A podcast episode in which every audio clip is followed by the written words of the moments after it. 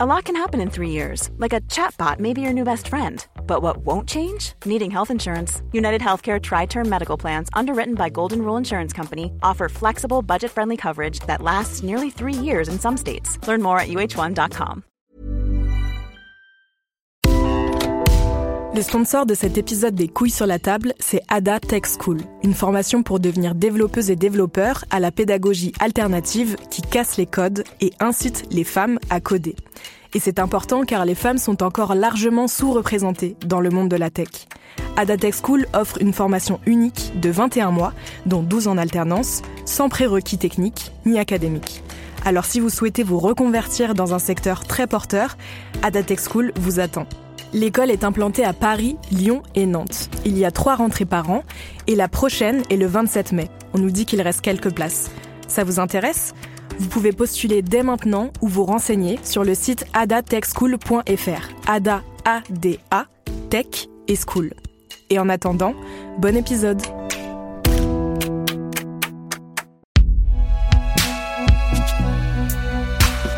Binge Audio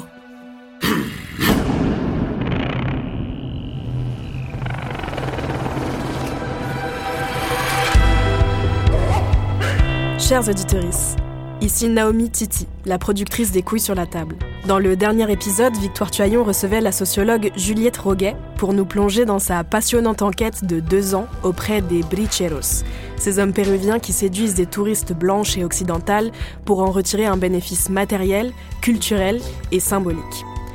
Dans Les couilles sur la table, on essaye de décortiquer ces rapports sociaux de la manière la plus accessible possible. Mais ils ne sont pas toujours faciles à saisir. Alors, pour aller plus loin, après l'écoute de l'épisode sur les séducteurs professionnels, on vous propose un petit bonus. De quoi on parle exactement quand on évoque les rapports sociaux de genre ou l'hétéronormativité? Comment ça s'entremêle avec la race, la sexualité ou la classe? Il y a un concept en sociologie qui permet de l'expliquer, le continuum de l'échange économico-sexuel. On en a un peu parlé dans l'épisode précédent. C'est un concept théorisé dans les années 80 par l'anthropologue italienne Paola Tabet. C'est l'idée que les rapports sexuels hétéros fonctionnent sur le mode de la transaction, l'assouvissement du désir de l'homme en échange d'une compensation pour la femme. C'est ce que Juliette Roguet va nous expliquer.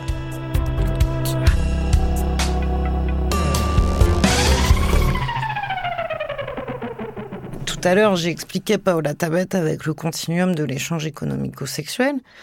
Et j'ai dit que la sexualité euh, féminine était euh, construite à travers l'absence de, plaisir sexuel et de désir. Mais ça, euh, ça résout pas le problème. C'est-à-dire que pourquoi il y a une absence de désir? De où vient cette absence de désir? Ou, cette socialisation à avoir une sexualité passive au service d'eux? Puisque quand on a dit ça, on a on ne sait pas d'où ça vient ce problème-là. Enfin, souvent, ce qu'on dit, ce qu'on imagine, les seules explications qu'on a à notre disposition, c'est euh, parce que euh, c'est comme ça, c'est dans ben, la nature. Euh, les femmes, elles n'ont pas de désir ni de plaisir sexuel et elles sont là pour faire des enfants. C'est ça leur nature profonde, quoi. Voilà, alors c'est pour ça que grosse ça... résurgence de ces thèses en ce moment. Hein. On voit dans le mais, mais, justement sur les chaînes YouTube d'extrême droite et tout, vraiment il y a plein de de gens qui sont à fond là-dedans, quoi. Et donc, euh, qui vont dire, bah oui, mais parce que la femme, elle est précieuse, elle, elle fait un ovule par mois, euh, donc euh, il faut qu'elle choisisse avec soin son partenaire sexuel. Pour elle, c'est pas très important, alors que les hommes, eux, ils vont devoir disséminer leurs semences partout. Enfin bon. Eh bien, justement, pourquoi le, le, le, désir, il est nié? Bon, c'est des normes, c'est des désirs, c'est des comportements de genre et des pratiques sexuelles qui sont transmises, imposées, incorporées par les groupes humains qui sont assignés à la naissance comme faisant partie de l'un ou de l'autre groupe. Euh, donc c'est une socialisation euh, qui a pris euh, par les petits garçons et pour les petites filles qui ignorent le, désir sexuel des femmes. On peut par exemple comprendre cette négation du désir et du plaisir à travers le fait qu'il y a eu une absence jusqu'en 2017 d'une représentation clitoris dans un manuel d'éducation sexuelle, que euh, les, les, chiffres sur l'orgasme féminin parlent d'eux-mêmes. Enfin, il y a, une sorte d'absence. Euh... Là, vous faites référence au fait qu'on sait, et ça a été vraiment mesuré et revérifié, que dans euh, beaucoup de relations euh, hétérosexuelles, les femmes ont beaucoup moins d'orgasmes que les hommes, alors que dans des relations lesbiennes, eh ben, elles ont beaucoup plus d'orgasmes, et qu'en fait, les, les femmes hétérosexuelles, c'est le groupe qui jouit le moins, quoi. Voilà.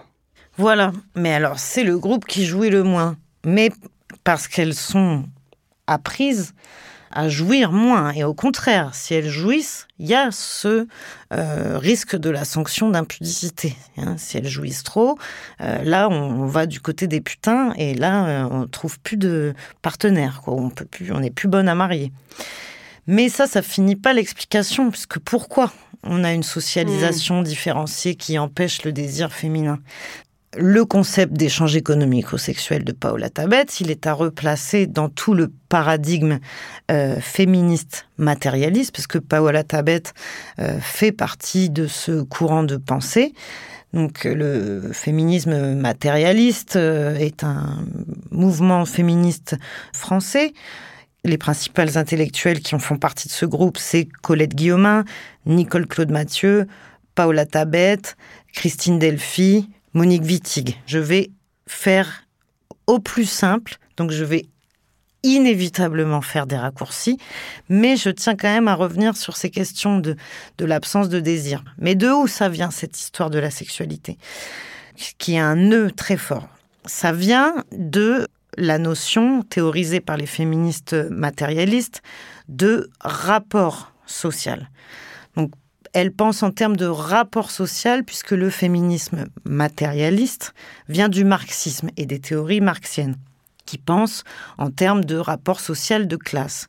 Or, pour les féministes matérialistes, l'exploitation en termes de classe n'était pas suffisante à comprendre ce qui se passe dans la société, en fait. Et l'exploitation des hommes sur les femmes ne pouvait pas être seulement expliquée en termes de classe sociale ou d'exploitation capitaliste. Enfin, en tout cas, il y avait une couche à découvrir en plus. Donc, il y a un rapport social de classe, mais les féministes ont dit il y a aussi un rapport social de sexe. Qu'est-ce que c'est qu'un rapport social? Un rapport social, c'est la production de deux groupes qui ont des intérêts communs et qui sont reliés entre eux par un rapport d'exploitation, d'assujettissement ou de domination. Donc il y a une tension entre les deux groupes. C'est toujours des groupes qui existent l'un par rapport à l'autre dans un rapport antagonique. Et qui n'ont pas forcément des intérêts communs, justement. Qui n'ont pas d'intérêts communs, oui. Mais dans euh, les riches, il y a des femmes, il y a des hommes, il y a des blancs, il y a des racisés. Et dans les pauvres, il y a des femmes, des hommes, des riches, des blancs et des racisés comment elles ont pensé la production de groupes sociaux, la classe des hommes et la classe des femmes qui sont liés entre eux par un rapport d'appropriation, comme le dit Colette Guillaumin, d'exploitation, d'assujettissement, de domination? Elles ont analysé ça à travers la notion de travail.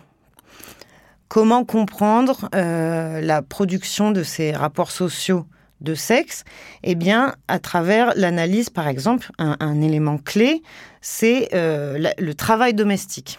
Le travail domestique, produit par les femmes à l'intérieur des familles et à l'intérieur de l'institution du mariage, le travail domestique est un travail gratuit, c'est un travail de reproduction qui euh, comprend aussi la sexualité et euh, le fait de faire des enfants. Et c'est ce travail domestique gratuit, fait par les femmes à l'intérieur du mariage, qui permet aux hommes d'aller travailler, si vous voulez. C'est ce travail euh, domestique qui permet d'être consommé par les hommes, faire à bouffer, euh, faire le lit, dormir, etc. Le linge, l'entretien du corps, tout. Qui permet aux hommes d'aller travailler. Et toute cette partie du travail n'a pas été euh, euh, pris en compte dans les théories marxistes classiques. Il y a aussi le travail des femmes qui a une valeur sur le marché du travail, mais qui n'est pas rémunéré. Les femmes de restaurateurs qui travaillent dans les restaurants, mais qui ne sont pas rémunérées. Les secrétaires des médecins qui ne sont pas rémunérés.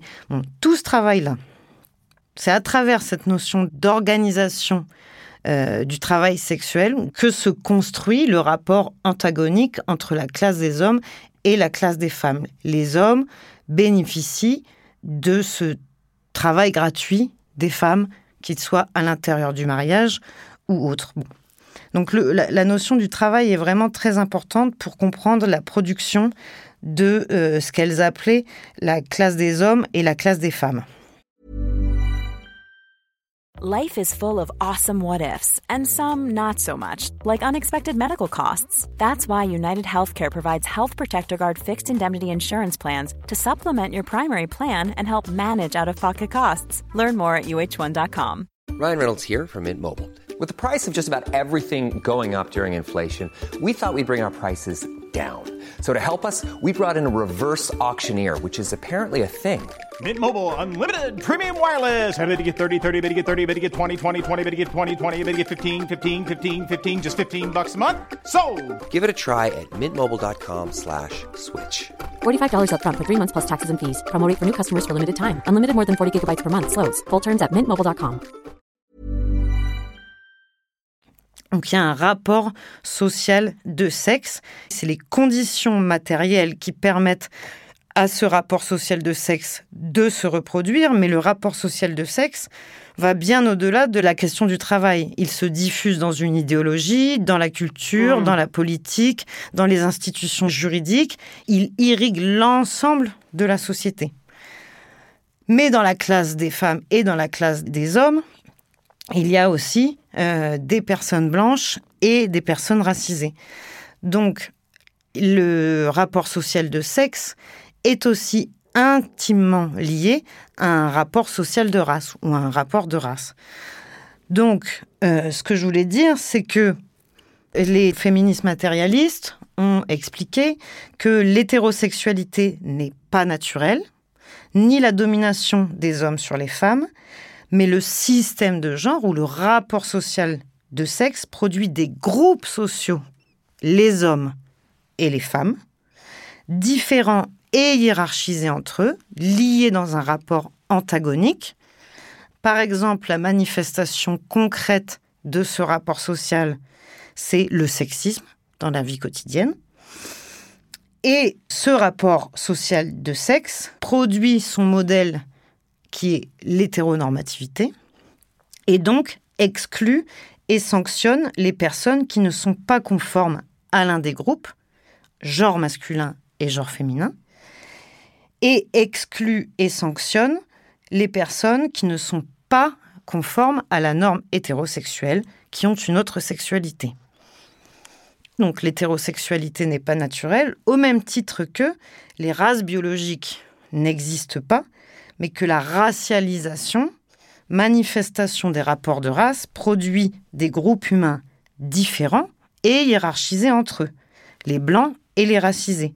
La manifestation quotidienne de la racialisation, c'est le racisme quotidien, permanent, euh, que l'on voit tous les jours et tout le temps. Dans les blagues, dans la façon dont la police euh, traite la population, euh, dans euh, qui est à la tête des entreprises, euh, dans tout, ça, se voit partout, partout. Quoi. Partout, en permanence, de, comment la boulangère parle, de comment on peut ou pas rentrer dans une boîte de nuit, de comment on se fait tuer par des flics. Il y a tout un ensemble de choses. Et donc, ces deux rapports sociaux, donc le rapport social de sexe et le rapport social euh, de race sont construits sur un substrat biologique. C'est ça qui est extrêmement compliqué et qui est extrêmement difficile pour dénaturaliser ces rapports sociaux et voir que ce sont des rapports sociaux, c'est qu'ils sont construits sur un substrat biologique, c'est-à-dire une supposée différence biologique entre les sexes et euh, entre les phénotypes. Différences qui sont construites socialement, différences et hiérarchies qui sont construites socialement. Mais donc c'est ce substrat biologique qui permet la naturalisation de ces rapports sociaux et du coup la reproduction des rapports sociaux. On se rend compte des rapports sociaux, mais c'est pas pour autant qu'ils disparaissent. Les travaux de Colette Guillaumin qui datent de 1975 sur le rapport social de race, il n'a pas fait d'effet, quoi. C'est-à-dire que malgré le fait qu'on identifie que ce sont des rapports sociaux et qu'il y a du social derrière tout ça, comme il y a ce substrat biologique et que les rapports sociaux sont incorporés au plus profond de notre intimité, jusque par exemple dans le fait de avoir ou ne pas avoir un orgasme, c'est extrêmement difficile d'empêcher leur reproduction. Et que euh, les dominants ont intérêt à ce que cet ordre-là se reproduise. évidemment. Exactement, c'est-à-dire que ces deux mécanismes sont intimement liés entre eux, mais aussi avec les rapports de classe, avec les rapports d'exploitation, les riches et les pauvres. Donc les antagonismes, ils sont complices. Le système économique puise dans les rapports de race, avec l'exploitation économique des populations racisées dont on peut profiter pour les mettre au travail gratuitement ou mal payés car ils sont considérés comme inférieurs, et en même temps les rapports sociaux de sexe, travail gratuit domestique ou travail gratuit, ce que j'ai expliqué tout à l'heure. Donc les rapports sociaux sont antagoniques car les groupes dominants ont des privilèges qu'ils veulent garder, d'où l'intérêt de leur naturalisation, et comme ils sont inter- interdépendants, de leur naturalisation conjointe. Donc les rapports sociaux qui produisent ces groupes différents et hiérarchisés sont imbriqués, car dans les groupes, dans les catégories sociales produites par ces rapports sociaux de sexe, il y a des hommes et des femmes. À l'intérieur, il y a des blancs, des blanches, des racisés hommes et femmes, des hétérosexuels et des personnes non hétérosexuels, des personnes cis et des personnes trans, des riches et des pauvres. Dans les riches et les pauvres, il y a des racisés, des blancs, des femmes, des hommes, etc., etc. Nous appartenons à plein de groupes en même temps, donc nous occupons des positions sociales complexes. Ces groupes sociaux, dans lesquels nous appartenons tous, euh, sont interdépendants les uns des autres, dans des rapports antagoniques, d'où la notion en fait d'imbrication et d'intersectionnalité. Et là, j'arrive à cette question de la résurgence masculiniste, puisque les contraintes pèsent donc sur nous très différemment en fonction de la place que l'on occupe à l'intérieur de ces groupes. Hein, on ne suit pas les mêmes contraintes. Donc la réaction des personnes dominantes qui sont dans ces groupes les plus privilégiés, ceux qui bénéficient de ces rapports sociaux, ont intérêt à protéger leurs privilèges. C'est ça leur intérêt, protéger leurs privilèges. Donc c'est pour ça qu'on parle tout le temps de la question des hommes blancs, riches, hétérosexuels, puisqu'ils sont dans tout ce que je viens d'expliquer, ils sont dominants. Donc pourquoi on a cette résurgence des discours masculinistes et pourquoi la réaction que l'on entend quotidiennement en ce moment, c'est on peut plus rien dire, on peut plus rien faire. D'où elle vient cette réaction? Eh bien, c'est que les personnes dans les groupes dominés dénoncent des injustices en disant non, c'est pas naturel. Non, ce n'est pas une hiérarchisation naturelle, c'est une exploitation économique, sociale, politique, etc. Donc, ils dénoncent les injustices, ils veulent parler et avoir une autre place. Alors, en s'exprimant contre l'homophobie, contre le racisme, contre le sexisme, on dénaturalise le rapport social. On montre que c'est social et que c'est pas naturel. Et du coup, en montrant que c'est social et que ce n'est pas naturel, les privilèges de ceux qui bénéficient de cette hiérarchisation et donc de cette naturalisation sont menacés. En fait, ils sont menacés dès que on identifie l'épaisseur du social qui se cache derrière les injustices et les discriminations, dès qu'on montre qu'il y a une épaisseur sociale et qu'il y a des rapports sociaux d'exploitation et d'appropriation derrière tout ça, eh bien là, ça devient un danger pour ceux qui bénéficient de la naturalisation de ces rapports sociaux. Par exemple, un truc très simple. Quand on dénonce euh, le harcèlement de rue, qu'il y a cette réaction de on peut plus rien faire, on peut plus rien dire, on peut plus euh, co commenter quelqu'un dans la rue, en fait ça veut juste dire je ne peux plus continuer à perpétuer ma domination tranquillement puisque elle n'est plus justifiée par une hiérarchisation biologique. D'où le retour en force des discours masculinistes qui renaturalisent les différences. C'est beaucoup plus pratique de dominer en paix quand c'est justifié sur une hiérarchie naturelle.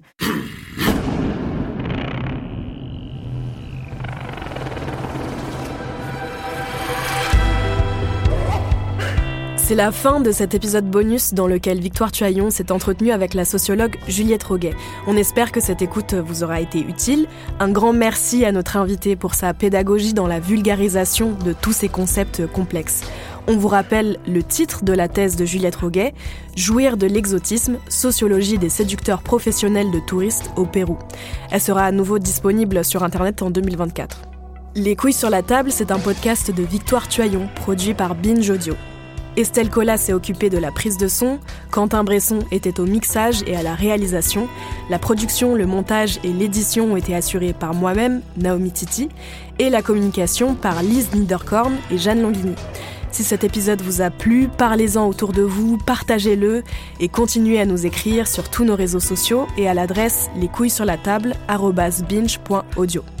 Merci beaucoup pour votre écoute et à très vite pour un nouvel épisode.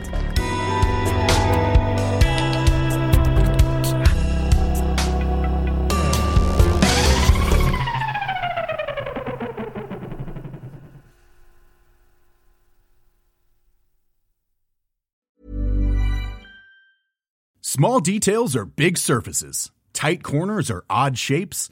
Flat, rounded, textured, or tall. Whatever your next project, there's a spray paint pattern that's just right. Because Rust new Custom Spray 5 in 1 gives you control with five different spray patterns. So you can tackle nooks, crannies, edges, and curves without worrying about drips, runs, uneven coverage, or anything else.